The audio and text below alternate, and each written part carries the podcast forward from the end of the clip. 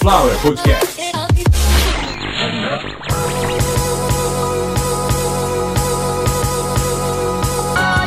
Começando mais uma edição de Caviar uma Ova, que é um oferecimento de Sunflower Podcast, uma usina de podcasts. Eu sou Carlos Santo Forte, essa é a edição de número 162, ou centésima sexagésima segunda edição, de um podcast que vai tratar de um assunto que eu já percebi aí pela podosfera que alguns já quiseram abordar. Pouquíssimos passam dos cinco minutos, e só um fez um episódio muito bom. Eu não vou nem falar que foi um episódio decente, que seria uma ofensa.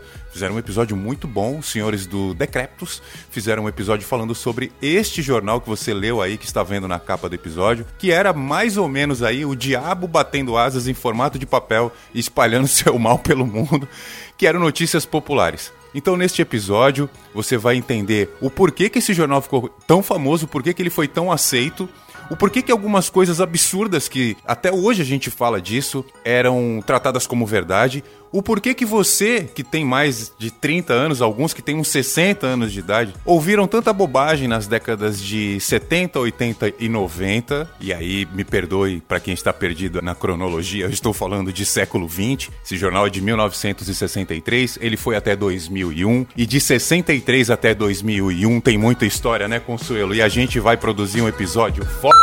Vamos pro episódio.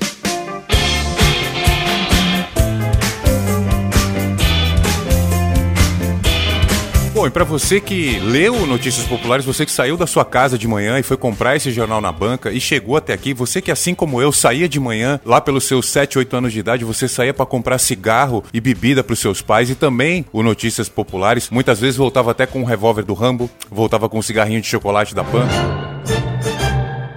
E você sabia do que se tratava o Notícias Populares e você chegou até aqui, meu amigo adulto. Parabéns, você é um sobrevivente. Porque o que acontece é o seguinte, para quem não faz a mínima ideia do que eram Notícias Populares, é importante que esse comecinho do episódio aqui seja bem absorvido para você entender que não se tratava de um simples pasquim que contava anedotas. Vocês vão entender a diferença entre as matérias e as anedotas. E quem idealizou todo esse novo método de comunicação, essa nova maneira de expor a notícia ao público foi um jornalista romeno chamado Jean Mellet, aqui no Brasil conhecido como Jean Melli. O Jean Mellet trabalhava para o grupo Folha, ele criou Notícias Populares, ou seja, Notícias Populares pertencia ao grupo Folha em 1963. Ele conseguiu o apoio de alguns políticos, podemos chamar de políticos ou articuladores da política da época, o pessoal de uma união chamada UDN, pelo U, né, já dá para saber que é união. O pessoal da UDN ajudou o Jean com uma verba, é, com essa verba ele deu início ao Notícias Populares, e aí, resumindo um curto período de dois anos, ele ganhou notoriedade com uma manchete que era: Presidente Kennedy deixa os Estados Unidos no ano que vem,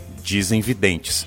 O que aconteceu foi que o Kennedy foi assassinado, não sabemos porquê, mas isso fez com que as vendas do Notícias Populares crescessem a ponto dele se tornar o tabloide mais vendido naquele ano. E aí, acho que fica já bem claro, estabelecido como o Notícias Populares apareceu na mão dos trabalhadores, na mão daquele cara, daquela senhora que todo dia de manhã passa na frente de uma banca de jornal e num mundo onde não tínhamos internet, pouquíssimas pessoas, aliás, na década de 60, sequer tinham telefone fixo em casa. Eu conseguiria levantar esse número agora, mas eu não vou parar o episódio para isso. É exatamente isso que me faz ter informação. E quando você não tem telefone fixo, quando você não tem celular, quando você só tem seus vizinhos e raríssimos momentos na frente de uma TV ou em contato com o rádio. Aliás, em 63 o rádio era muito popularizado já no Brasil, mas também, como todos os outros eletrônicos, a gente está falando de 1963, 64 e 65, que foi o comecinho do jornal, e nessa época, jornal era praticamente 100% da fonte de informação do povo, da camada do povo que não tem acesso a praticamente nada. E eu explico por quê. Quando você não tem condição de comprar absolutamente nada que te traga informação, como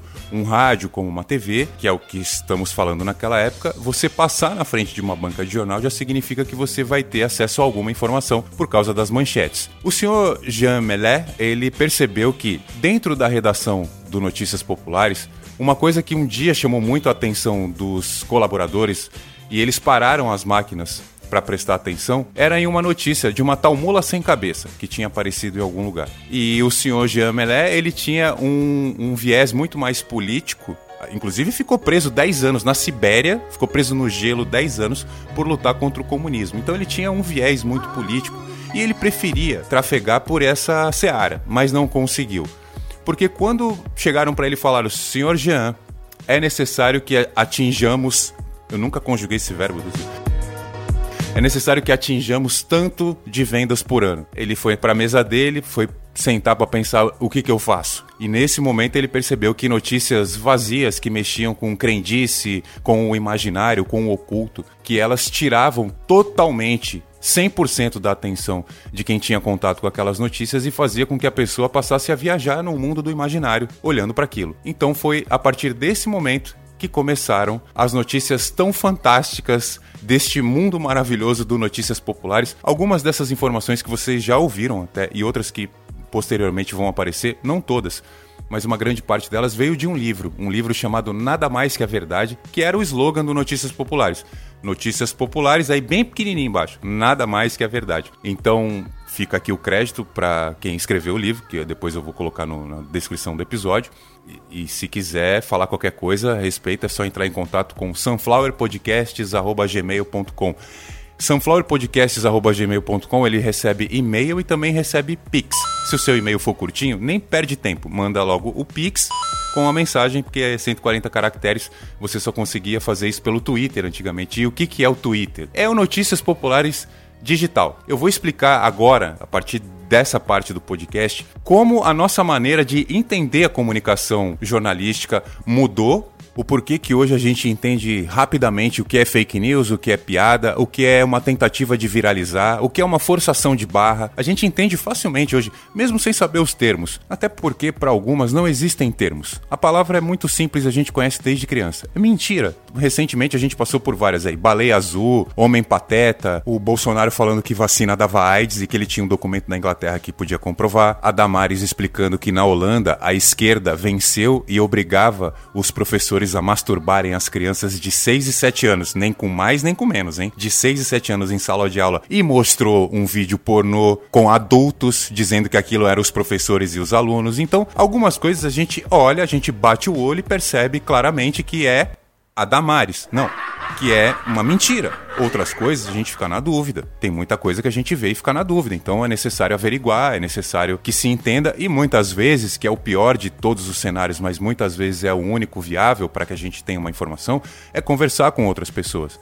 E eu aprendi desde criança. O diabo mora na cabeça dos outros. E o senhor Jean Melé, acho que saiu, saiu da Romênia, né? Ele sabia disso também. Se tem um lugar que tem história cabulosa, é de onde esse cara veio o jornalista Jean Melé o que fundou o Notícias Populares. E não tô falando de xenofobia, não. Tô falando de histórias de cigano até o Drácula de Bram Stoker, histórias de guerra, de um holocausto customizado, particular, que eles tiveram. Já falei disso num outro episódio, o Poraimos, de ginastas ouro medalhistas. A Romênia tem muita história e com certeza um romeno, um jornalista romeno, ele também vai ter. E o que aconteceu foi que, a partir de um determinado momento, na cabeça do senhor Jean Melé, não valia mais a pena lutar pelo jornalismo, apenas pela audiência pelas vendas. E foi aí que começou uma onda de maluquice. Houve um momento em que o que o Notícias Populares ele se dissociou da realidade. O Notícias Populares foi um jornal idealizado para ser um jornal de protesto. Mas como eu já falei, o senhor Jean Melé, ele percebeu na redação do jornal que notícias como é encontrado em São Paulo a mula sem cabeça, que chamava muito a atenção.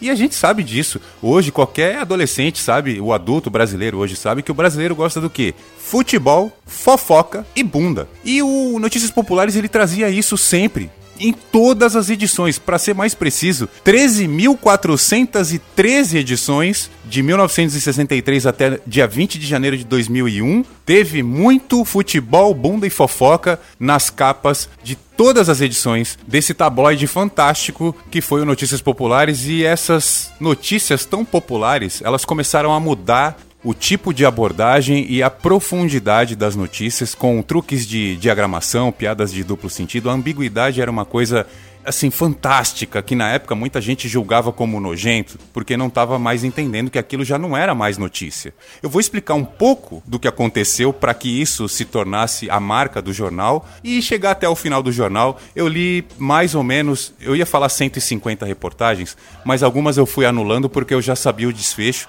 Eu queria só falar isso no final, mas enfim. Como a, a do Bebê Diabo, Vampiro de Osasco, Gangue. Bom, vamos começar do começo, que foi em 68 cinco anos de notícias populares, ele já era o jornal preferido do trabalhador, o Jornal da Massa. Deveria ser esse o nome dele, ia estar vivo até hoje. Notícias Populares, o Jornal da Massa.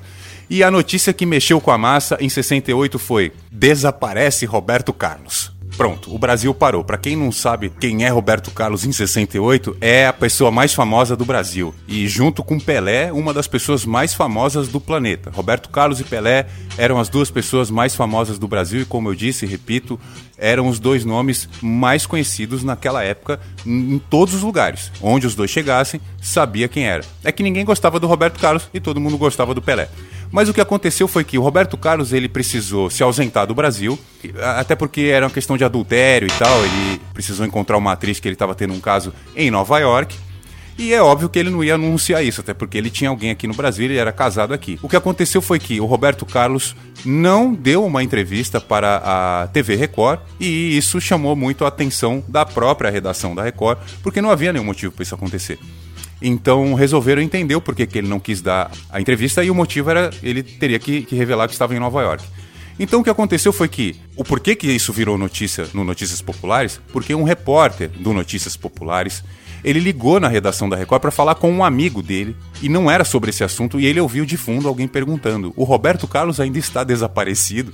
Aquilo acabou com o dia dele, porque ele não conseguiu mais conversar com um amigo dele e ele não ia perguntar para o próprio amigo. Ele resolveu desligar, ligou de volta, pedindo uma informação, dizendo que era um fã do Roberto Carlos e que queria saber se era verdade que mesmo que o Roberto Carlos estava sumido, se a Record tinha alguma informação. Aí o que o cara falou para ele foi: "Sim, o Roberto Carlos está desaparecido, nós não conseguimos falar com ele". No outro dia, a lá manchete: desaparece Roberto Carlos. O que aconteceu foi que a notícia espalhou pelo Brasil inteiro. Claro que a notícia chegou até ele, em Nova York, e aí o Notícias Populares foi cobrado. E aí chegou uma foto do Roberto Carlos lá em Nova York, num hotel. E o Notícias Populares, é claro que nada mais que a verdade publicou. Acharam Roberto Carlos. E assim, o Notícias Populares mexeu com muitas vendas.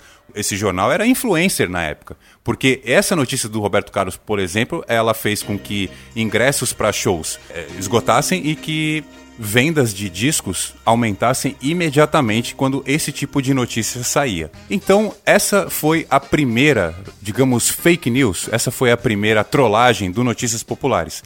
Antes, mexia com coisas bem pequenininhas que não, não chamavam tanto a atenção. E claro, sempre tudo ligado a futebol, a notícias, digamos, de origens duvidosas, sexualidade, coisas vulgares. Sempre foi assim. E o brasileiro nunca teve acesso a muita cultura, na verdade, quase nenhuma, muito menos naquela época. Duas coisas que a gente conhecia muito bem em 68 era Zé do Caixão, Monteiro Lobato a nossa cultura, o pouco que existia dela, era muito pueril, muito superficial e a gente acreditava em qualquer coisa, porque quando você não tem cultura, quando você não tem informação, a primeira que chega é a verdade e é algo que te completa, é algo que te deixa feliz. E aí que tá, você acorda, vai trabalhar 6 horas da manhã, aí você olha lá no jornal, tá estampado na banca. Em 1983, você tá indo pro seu trabalho e vê uma notícia fantástica dizendo: "O boi mate está chegando ao Brasil". O que, que é o boi mate? é uma mistura de carne de boi com tomate, mas isso em um gado. É um tipo de boi, eu não tô brincando.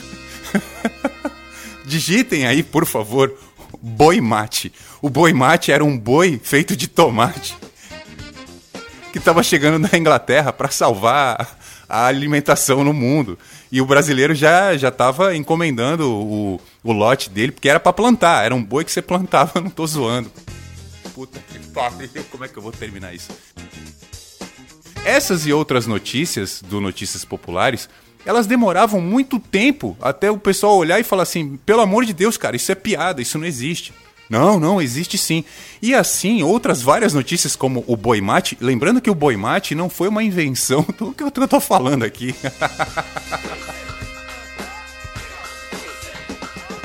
O boi mate não foi uma invenção do Notícias Populares. Ele foi uma invenção de um estudante inglês num campus, numa universidade qualquer. Ele redigiu esse texto e mandou para alguém que levou para os Estados Unidos. E aí já era. E aí o negócio começou a espalhar. Quando isso chegou na mão deles aqui, os caras riram demais, falaram, é isso, isso vai pro jornal. Mas eu falei para vocês, o Boi Mate é de 83. E assim como o Boi Mate, outras histórias que não têm a mínima chance de ser verdade, algumas a gente ficava pensando, será que é possível isso? Eu vou dar um exemplo para vocês do que, que o brasileiro pensava quando ele olhava a capa do Notícias Populares e pensava, será que é verdade isso? A loira do banheiro. Vocês lembram dessa história? Todo mundo no colégio, na faculdade, chegou a ouvir isso nos anos 80 e 90. 1986 e 1987, colégio que eu estudei na infância, no ensino fundamental, ele foi aterrorizado por esse boato. Eu lembro perfeitamente até hoje do dia em que um menino saiu com o braço rasgado do banheiro, provavelmente rasgou num vidro, rasgou em algum lugar que ele se prendeu. O colégio inteiro assustado porque o que foi dito foi que a loira apareceu no banheiro e cortou o braço do menino. E aí, quando foram perguntar para ele, ele não conseguia falar, ele simplesmente concordou com a cabeça, dizendo que sim. O que, que, vocês acham que crianças de 7, 8, 10 anos pensavam quando os pais estavam em casa dizendo que havia uma loira misteriosa? Primeiro era a loira do dos lábios brancos. Primeiro, era esse o nome que ela tinha, a loira da boca branca ou a loira dos lábios brancos que ela estava morta. Era um fantasma. Depois, essa loira começou a aparecer nos banheiros de todos os colégios. Eu mesmo tive uma prima, tenho uma, tá, tá viva até hoje, quero crer, que ela sabia como fazer o ritual de invocação da loira. Você tinha que puxar a descarga, bater na porta do banheiro, falar um nome tal, e ela aparecia. Essa minha prima, ela jurava de pé junto que ela aprendeu esse ritual com outras amigas, que ninguém sabe qual é a origem dele, e que a loira aparecia e que contava várias histórias lá sobre como ela morreu e tudo mais, é, e cada um descrevia a loira de um jeito. Isso que é muito importante vocês entenderem. Num lugar ela parecia pelada, no outro com uma camisola branca, em um lugar ela tinha o cabelo curto, em outro lugar ela tinha o cabelo afro, em outro lugar a loira era negra, enfim, cada lugar a loira do banheiro aparecia de um jeito e às vezes nem era no banheiro. A gente viveu uma época onde isso que eu tô contando para vocês, esse tipo de, de maluquice, era normal. Essa notícia, por exemplo, da loira do banheiro, era algo que as pessoas discutiam de verdade. Todo mundo lembra daqueles quadros que tinha as crianças chorando, que diziam que era amaldiçoado, que pegou fogo na casa de não sei quem, que o filho do fulano olhou pro quadro e explodiu, e que tudo mentira lançada no Notícias Populares. Que era um cara chamado Pirandello, que fez um pacto com um demônio, e aí ele passou um guento místico em uma das pregas do não teve nada disso, tudo papo furado. E em momento nenhum quadros eram amaldiçoados e o cara fez um pacto. Eu tive um momento na minha casa que eu tinha 16 anos. Falei, é surreal isso que eu tô vendo. Era uma festa de aniversário onde um tio meu estava completamente bêbado, brigando com a minha mãe, obrigando ela praticamente a tirar um desses quadros de dentro de casa, e aí ele começou a contar a história do cara. Eu tô, eu tô falando sério, isso foi um, foi um momento horrível na minha vida de eu, de eu, ver o nível de imbecilidade que uma pessoa chega. Ela queria convencer a minha mãe, coitada, que não tinha informação nenhuma do que se passava, porque não existia a informação. Provavelmente o que ela viu foi: olha, esse quadro é interessante, vou comprar e pôr na minha parede. E aí chega um maluco completamente bêbado explicando que o cara passava muita fome, ele tinha filhos, aí o diabo apareceu na casa dele, não sabemos porquê, e o diabo ofereceu para ele é, um negócio lá, um negócio, uma sociedade um, um empreendimento, se ele fizesse uns quadros e colocasse a imagem dele próprio, o diabo, no, no, no quadro, e aí. E vocês entenderam? Tinha toda uma história, porque toda mentira ela vem assim. Não vem apenas como uma simples mentira, do tipo assim. É, fulano de tal é bruxo. Por quê? Porque ele é bruxo. Não. Porque um dia ele foi no McDonald's e pediu um hambúrguer de gato preto. E aí não quiseram servir o hambúrguer. O cara que não serviu o hambúrguer, o braço dele caiu e etc. Toda mentira ela vem com um enredo, ela vem com uma história em volta.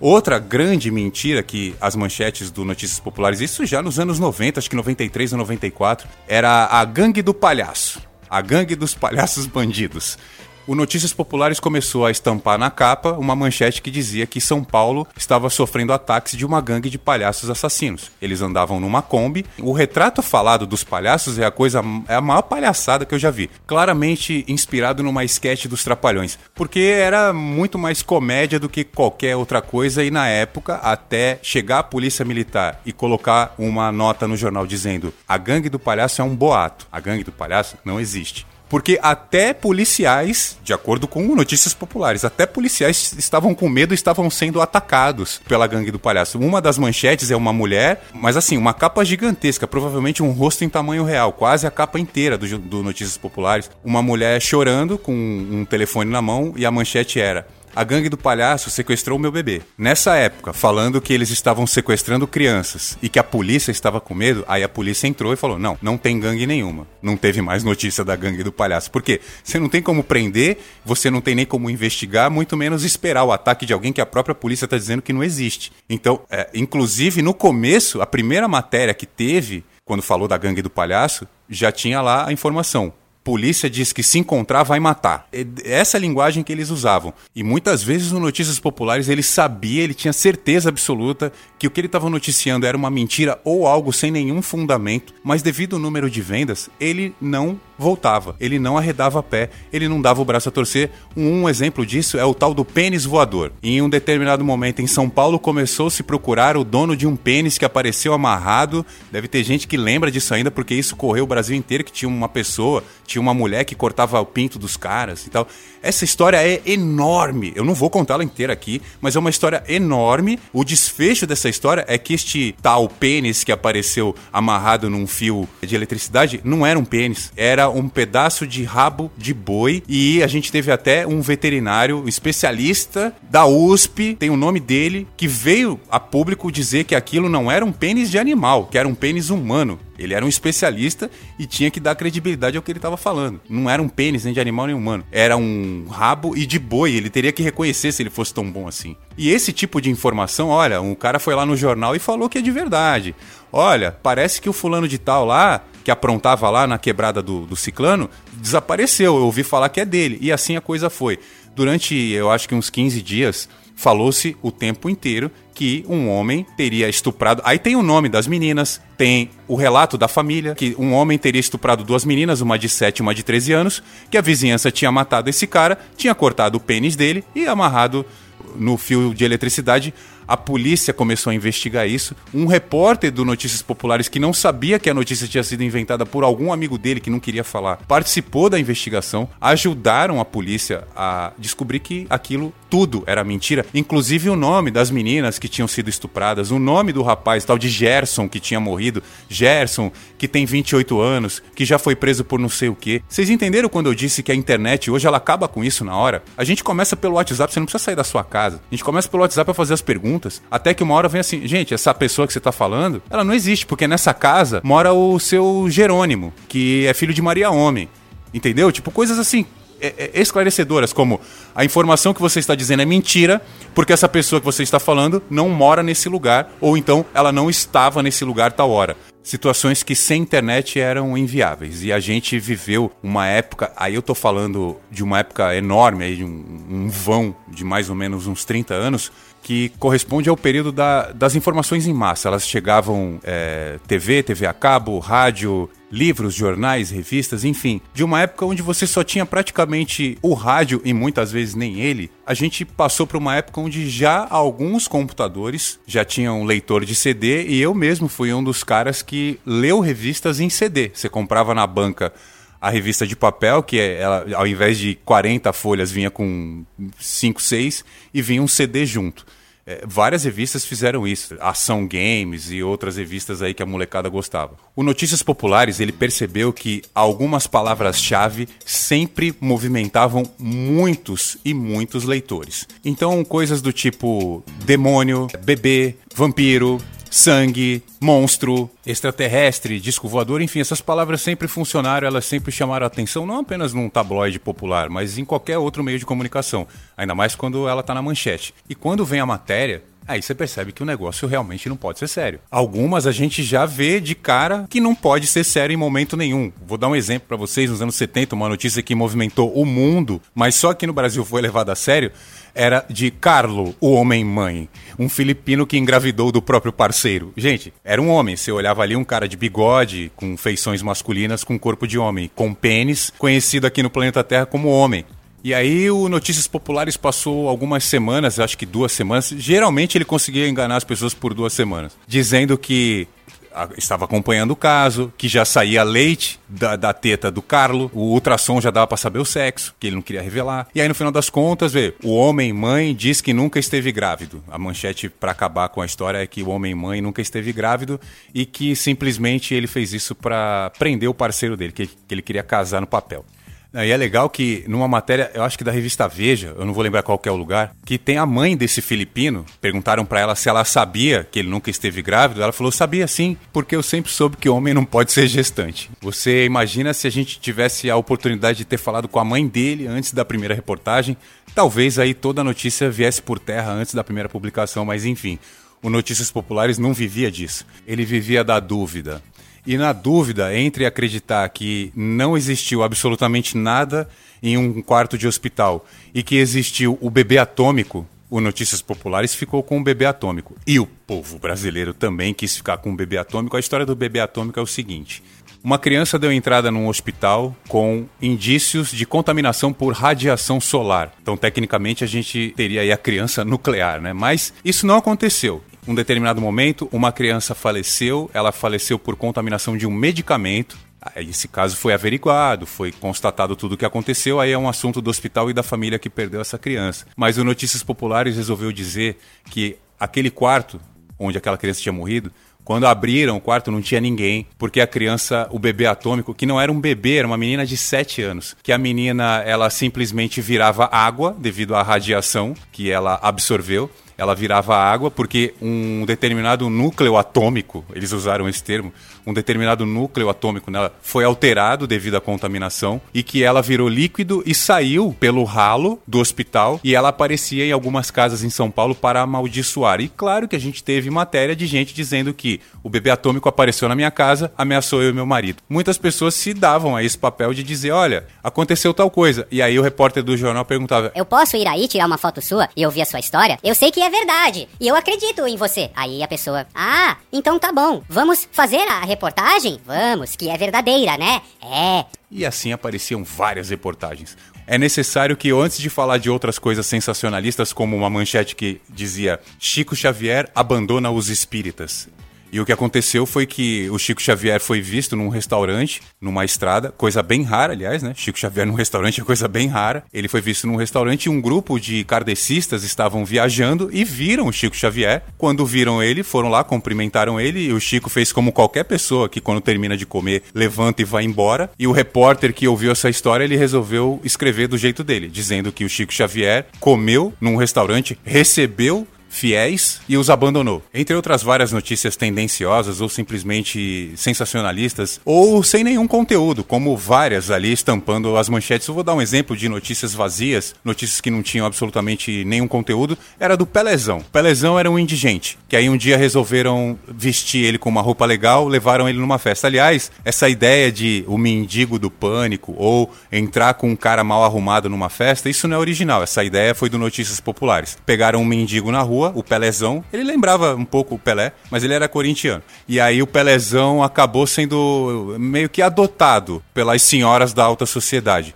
O fato era que o Pelezão era um homem negro, saudável, que tinha aproximadamente 40 centímetros de pênis. Saudável, como eu disse. Ele rapidamente virou uma preferência entre essas senhoras que não têm um parceiro, digamos, para realizar a atividade coito. E começou a ser estampado nos jornais. Pelezão agora é preferência entre as madames. Pelezão, o rei das madames da alta sociedade. E o Pelezão fez muito sucesso, até que, né, como todo sucesso e fracasso, um dia ele sobe a cabeça e só se fala em outra coisa. O Pelezão foi pra droga, foi pro crime, acabou sendo preso, virou indigente mais duas ou três vezes, enfim, e deve ter morrido assim, até porque isso que eu tô falando foi nos anos 70, de 60 para 70. Por exemplo, o vampiro de Osasco, né, que era uma senhora que ligou pro jornal e disse: "Olha, um homem pulou aqui na minha casa, ele mordeu meu cachorro, ele chupou todo o sangue sangue do meu cachorro e saiu voando pelo quintal.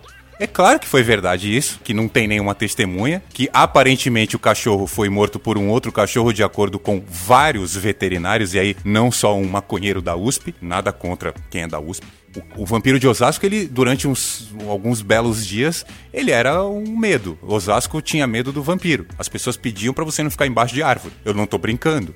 Pediam para você olhar de verdade se alguém que você desconfiasse que podia ser o vampiro de Osasco, se tinha caninos protuberantes, caninos pontudos, que se você conhecesse alguém que vai no açougue e pede pro açougueiro vender só o sangue, é para você comunicar às autoridades. Você imagina o número de trotes que órgãos responsáveis recebiam? Mas para fechar com chave de ouro, já que eu falei tudo isso aqui, eu quero explicar para vocês o que foi a maior farsa de todos os tempos, a maior trollagem jornalística que eu já vi na minha vida. Não acredito que nada parecido tenha acontecido, até porque a gente ia ter informação que foi o bebê diabo.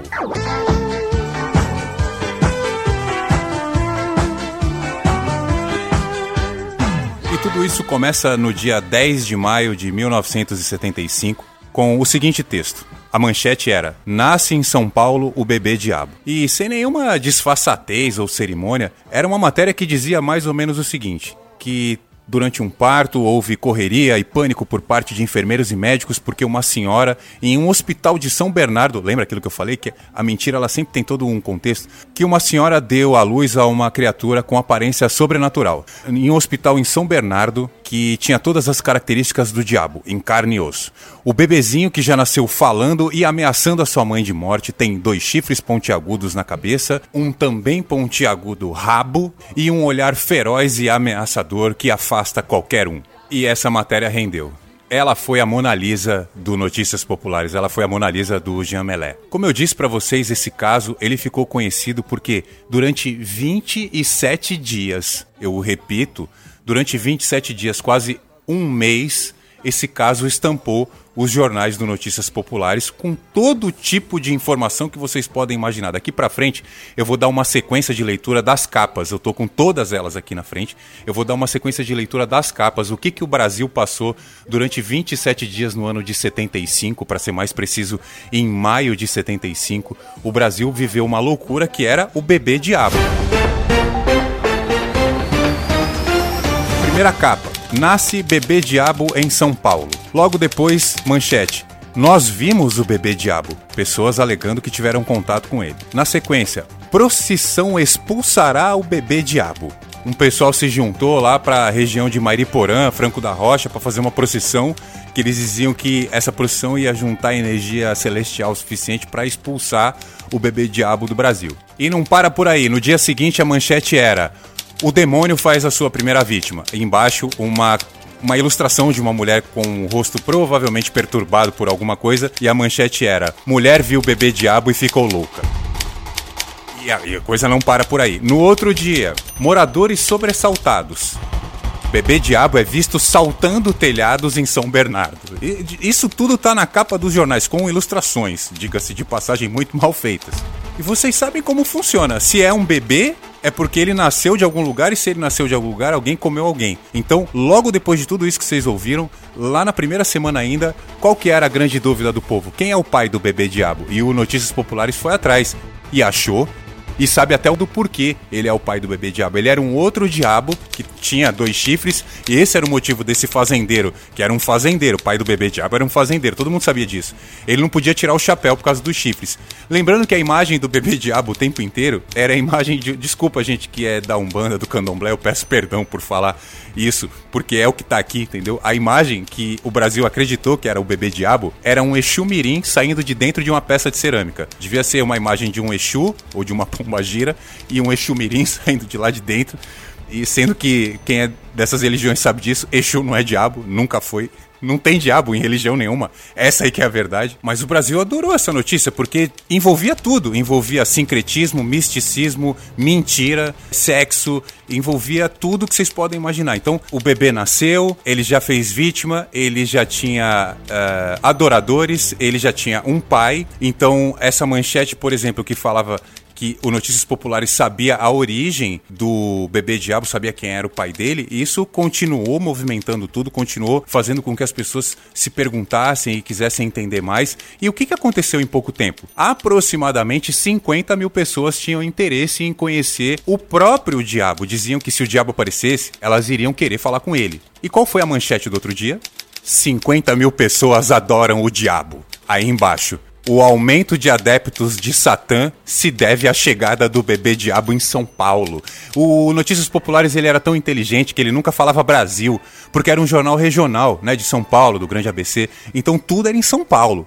E a gente tinha que acreditar. É igual os filmes de Hollywood, tudo é em Nova York, qualquer coisa que vai acontecer é lá. Deve ser por causa do Seinfeld.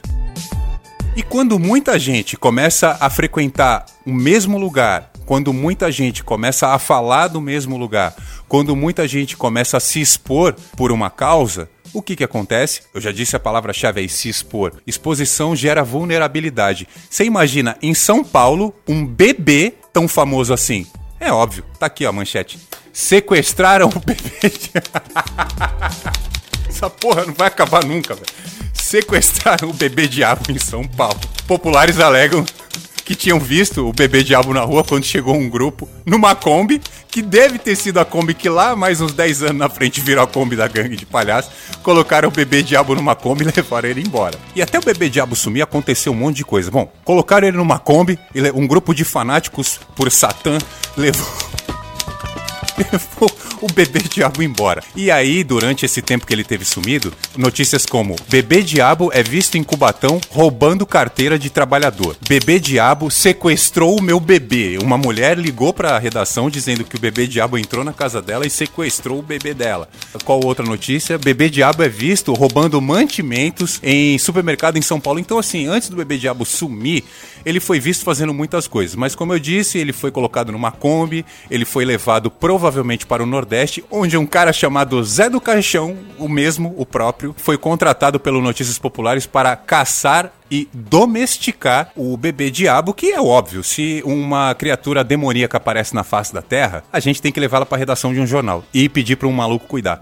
Então o Zé do Caixão foi contratado. Para quem não sabe, uma grande curiosidade, o Zé do Caixão ele chegou a ser repórter especial da Fórmula 1. O, o Zé do Caixão ele era o repórter do Notícias Populares no paddock. O cara ia lá nos boxes, conversava com até que um dia, o Schumacher, como a gente sabe, ele não gosta de falar com ninguém. Hoje, mais difícil então ainda, mas enfim, o Schumacher não gosta de dar entrevista, ele não gosta muito de imprensa. E quando explicaram para ele quem era o Zé do Caixão e o que ele fazia aqui no Brasil, ele falou: Vocês podem chamar ele para conversar comigo? Mas o que você quer falar com ele, Schumacher? Ele falou: Ué, ele não tá entrevistando os pilotos? Eu quero falar com ele. Quando a imprensa, a panelinha da imprensa percebeu que essa era a tendência, que o Zé do Caixão ia virar uma celebridade entre os pilotos de Fórmula 1, eliminaram o cara. Provavelmente algum registro, alguma coisa que ele não tem. E como eu falei, 27 dias depois da notícia do nascimento do bebê diabo, aliás, bebê diabo, data de nascimento, 10 de maio de 75, tá aqui no jornal. E lá pelo dia 5 ou 6 de junho, aconteceu um crime em São Paulo. A notícia era que um garoto tinha matado dois policiais dentro da viatura. E isso aconteceu, mas como esses policiais morreram, a gente não sabe. Ah, como se trata do Notícias Populares, o que os legistas e a perícia mais acreditava provavelmente é o que aconteceu que o menino foi colocado na viatura e que por algum motivo os policiais discutiram e eles se mataram. Até porque o menino não teria condição de fazer, condições físicas de fazer isso e ele não tinha nenhum traço de pólvora, nem bário, nem antimônio, enfim, nada o que um disparo deixa no pulso e na mão do atirador. Então, o Notícias Populares ele parou de falar do bebê diabo porque realmente um crime bárbaro tinha acontecido em São Paulo. Mas ao mesmo tempo eles noticiavam, eles. Ai, me perdoa que eu tô rindo eles estavam dividindo essa notícia com uma outra manchete, que era Mulher dá a luz a uma tartaruga em São Paulo.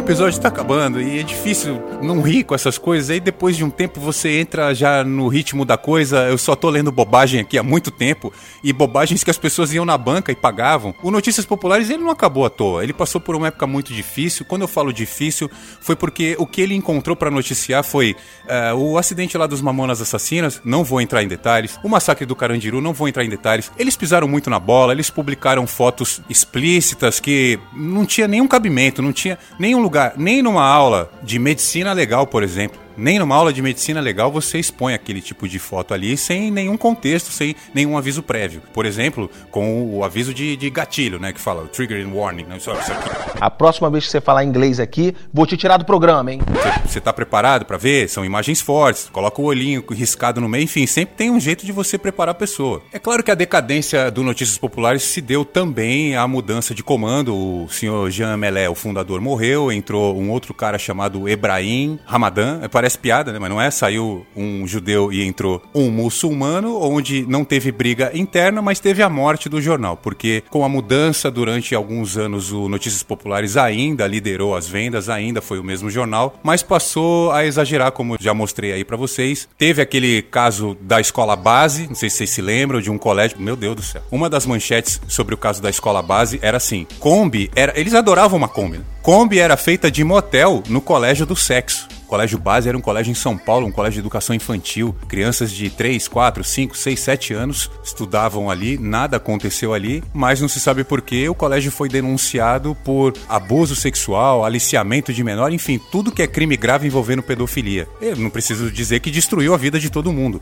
inclusive a vida de pais que tinham certeza absoluta que seus filhos estavam sendo abusados. E como é que você depois cura a cabeça de uma pessoa dessa? Você não cura a cabeça de uma pessoa que foi abusada, você faz a manutenção manutenção da saúde que sobrou dela. Então, somado a uma série de fatores que contribuíram muito para que a gente conseguisse desvendar, para que a gente conseguisse elucidar alguns boatos em questão de minutos. A internet. A internet ela trouxe à tona os abusos que o Notícias Populares cometeu, os erros que ele cometeu, tanto erros de publicação quanto erros de ética mesmo. Faltou ética em determinados momentos. Como eu disse, a internet chegou para mostrar isso tudo muito rápido. Então o que aconteceu foi que uma mistura de perdeu a graça com eu não sou idiota fez com que no dia 20 de janeiro de 2001, coincidindo até com a saída de Manuel Carlos do Brasil, porque ele estava triste, ele escreveu aquela novela lá, Laço de Família, estava sendo muito criticado, ele resolveu ir embora do Brasil e junto com ele foi o Notícias Populares para o Inferno. E que clamando em vão pelo nome do Nazareno, a gente peça para que ele fique lá, que nunca mais saia, que não traga mais diabo, nem bebê diabo, nem diabo que sequestra criança, nem palhaço na Kombi e nada de coisa ruim que a gente não precisa porque a vida já traz isso normalmente, sem que a gente peça ou procure ou sequer mereça. E esse foi mais um episódio de Caviar uma Ova, onde eu falei quase, sei lá, mais de meia hora. Muito obrigado a todos vocês que ouviram até aqui. Você que acompanha o meu conteúdo, que gosta do meu conteúdo, muito obrigado. Se você puder fazer aquele financiamento imediato e solitário que é o Pix. sunflowerpodcasts.gmail.com é a nossa chave Pix, também é o nosso e-mail. A gente está indo para o quarto ano, a gente está indo para o quarto milhão de downloads, então não deu 4 milhões ainda, mas vai bater se Deus quiser. Eu gostaria que eu fosse olhar agora lá já tivesse em 50 milhões, para que eu possa colocar isso no currículo e procurar emprego aí nas agências de publicidade e adjacências de uma maneira muito mais confiante, muito mais digna até, negociar o meu passe com um pouco mais de valorização. Então, eu, eu tô esperando esse momento acontecer, porém não parado, não estou parado, vocês estão vendo aqui, episódio de número 162 é um oferecimento oferecimento de Sunflower Podcasts. Hoje poderia ter alguma empresa aí bancando o episódio, poderia ter ali no cantinho superior direito, ao invés do símbolo da Sunflower, o de alguma outra empresa, como já foi no episódio 161. Não consegui, mas a luta continua, companheiros.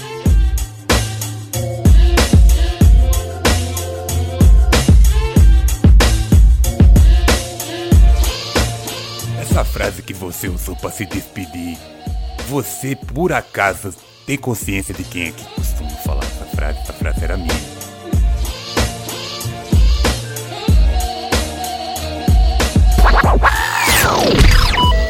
Sunflower Podcast. Perfect.